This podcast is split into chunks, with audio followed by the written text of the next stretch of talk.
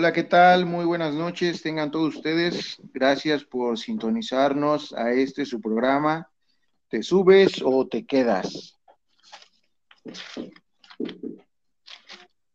Saludos a todos los que nos escuchan. Les mando un fuerte abrazo y muchas gracias por darte el tiempo de compartir con nosotros. El tema de hoy será ventajas y desventajas de la inteligencia artificial un tema muy interesante para analizar la realidad actual. Sin más, me da mucho gusto presentarles a una persona que conoce al respecto sobre el tema. A favor, presentamos a Mauricio Peduzzi Salazar. Buenas noches a todos, gracias por acompañarnos y por la presentación, Eric. Agradecemos su participación y la atención que nos prestan, como siempre. Y por supuesto, en contra de la inteligencia artificial, presentamos a Betsa Saleta Martínez. Hola, ¿qué tal a todos los que nos escuchan? Buenas noches, esperando que se encuentren muy bien casita y gracias por estar aquí. pues muchas gracias a ustedes también, Mauricio y Betsa, por acompañarnos y por aportarnos un poquito de su, de su gran conocimiento. Este, Mauricio, ¿qué te parece si, si comenzamos? Platícanos un poco más sobre las ventajas que, en tu opinión, hay de la inteligencia artificial. Claro que sí, Eric y amigos que nos escuchan. Pues les puedo comentar que la inteligencia artificial siempre ha resultado beneficiosa cuando es aplicada a solucionar problemas o riesgos de actividades rutinarias o trabajos que requieren extrema precisión, que por la experiencia que tenemos, sabemos que en ocasiones le ha costado la salud o incluso la vida a médicos o trabajadores de la minería. Por ejemplo, la inteligencia artificial es aplicable a diferentes sectores e industrias, en donde las máquinas no tienen margen de error, son más precisas y los errores, los errores humanos simplemente no existen. Por supuesto, la vida sin duda es prioridad. Betsa, ¿qué nos podrías comentar? Sí, gracias, Eric. Mira, aquí lo que podemos analizar es que ahora ya podemos visualizar que se analiza desde un punto de vista de fenómeno social, el desempleo ha ido en incremento y y se ven ahora movimientos sociales exigiendo mayores oportunidades laborales en países de primer mundo, principalmente en la Unión Europea, en las cuales se exigen mejores condiciones y oportunidades laborales que han sido tomados por máquinas que realizan trabajos industriales.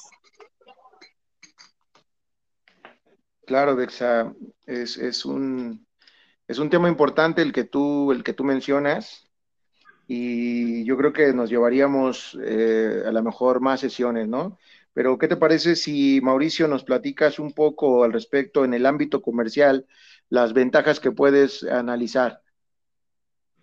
Pues mira, para el comercio, la inteligencia artificial representa un avance notable, ya que brinda la posibilidad para el vendedor de ofrecer mediante realidad aumentada una vista más detallada de sus productos y para el cliente una mejor experiencia de compra al saber exactamente las características de lo que está por adquirir. La inteligencia artificial es muy útil para las ventas, sin duda.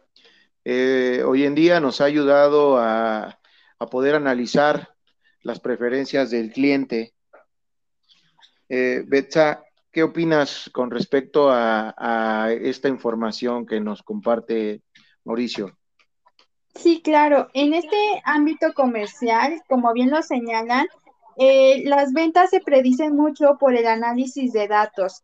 En este sentido, yo te podría comentar que los datos que son analizados por diferentes tipos de inteligencia artificial se hacen de, de manera inconsciente, por lo que se consideran que son de baja calidad o poco certeros. Igualmente, si nos vamos del lado, del lado de perfiles para trabajadores, igual es muy poco porque eh, la mayoría de las personas optan por carreras de tipo administrativo y la rama industrial realmente es muy poca.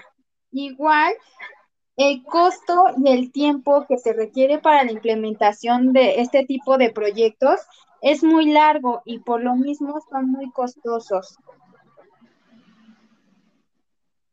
Claro, tienes razón, Betsa. En, ese punto yo creo que es importante recalcar eh, esa parte, ¿no? El facilitar hoy en día las cosas resulta para todos más importante.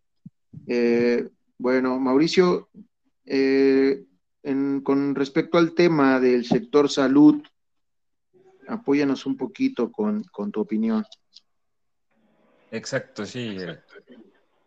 En este caso, también resulta beneficiosa la inteligencia artificial cuando se aplica de manera responsable y pensando solo en la practicidad de sus utilidades. Por ejemplo, en el sector salud, como mencionas, donde la inteligencia artificial permite, entre otras cosas, operar a distancia un robot que ejecute una cirugía de alto riesgo con suma precisión imitando solamente los rasgos de comportamiento humano que resulten positivos para llevar a cabo esa cirugía y descartando factores como la distracción o fatiga que podría presentar un doctor humano. Es sorprendente, ¿no? Cómo la, en la actualidad este, se está haciendo real todas esas películas de ficción, ¿no? Betsa, eh, platícanos, ¿qué, ¿qué podrías aportarnos con respecto a esto? Claro, retomando un poco lo que dice Mauricio, pues sí, son muchos los beneficios, ¿no? Ahora ya se habla de microcirugías y estas mismas cirugías resultan ya no ser tan invasivas, ¿no? Pero pues ahora también tenemos debates en los que se, se pone en la mesa el que no importa qué tan avanzada sea la tecnología, no importa qué tan eficaz sea, no es un ser humano, por lo tanto carece de sentimientos, no tiene límites y desconoce la barrera moral. Y esta es una, una circunstancia a la que si no se le pone un freno podría resultar muy peligrosa. Igualmente, pues no quisiéramos terminar como lo señalas, ¿no? Que ahora ya no es tan ficticio como en la película de Yo Robot, ¿no? En la que las máquinas terminan dominando a los humanos. Qué miedo, ¿no? Qué miedo que, hoy en día fuéramos este, dominados por todos estos robots.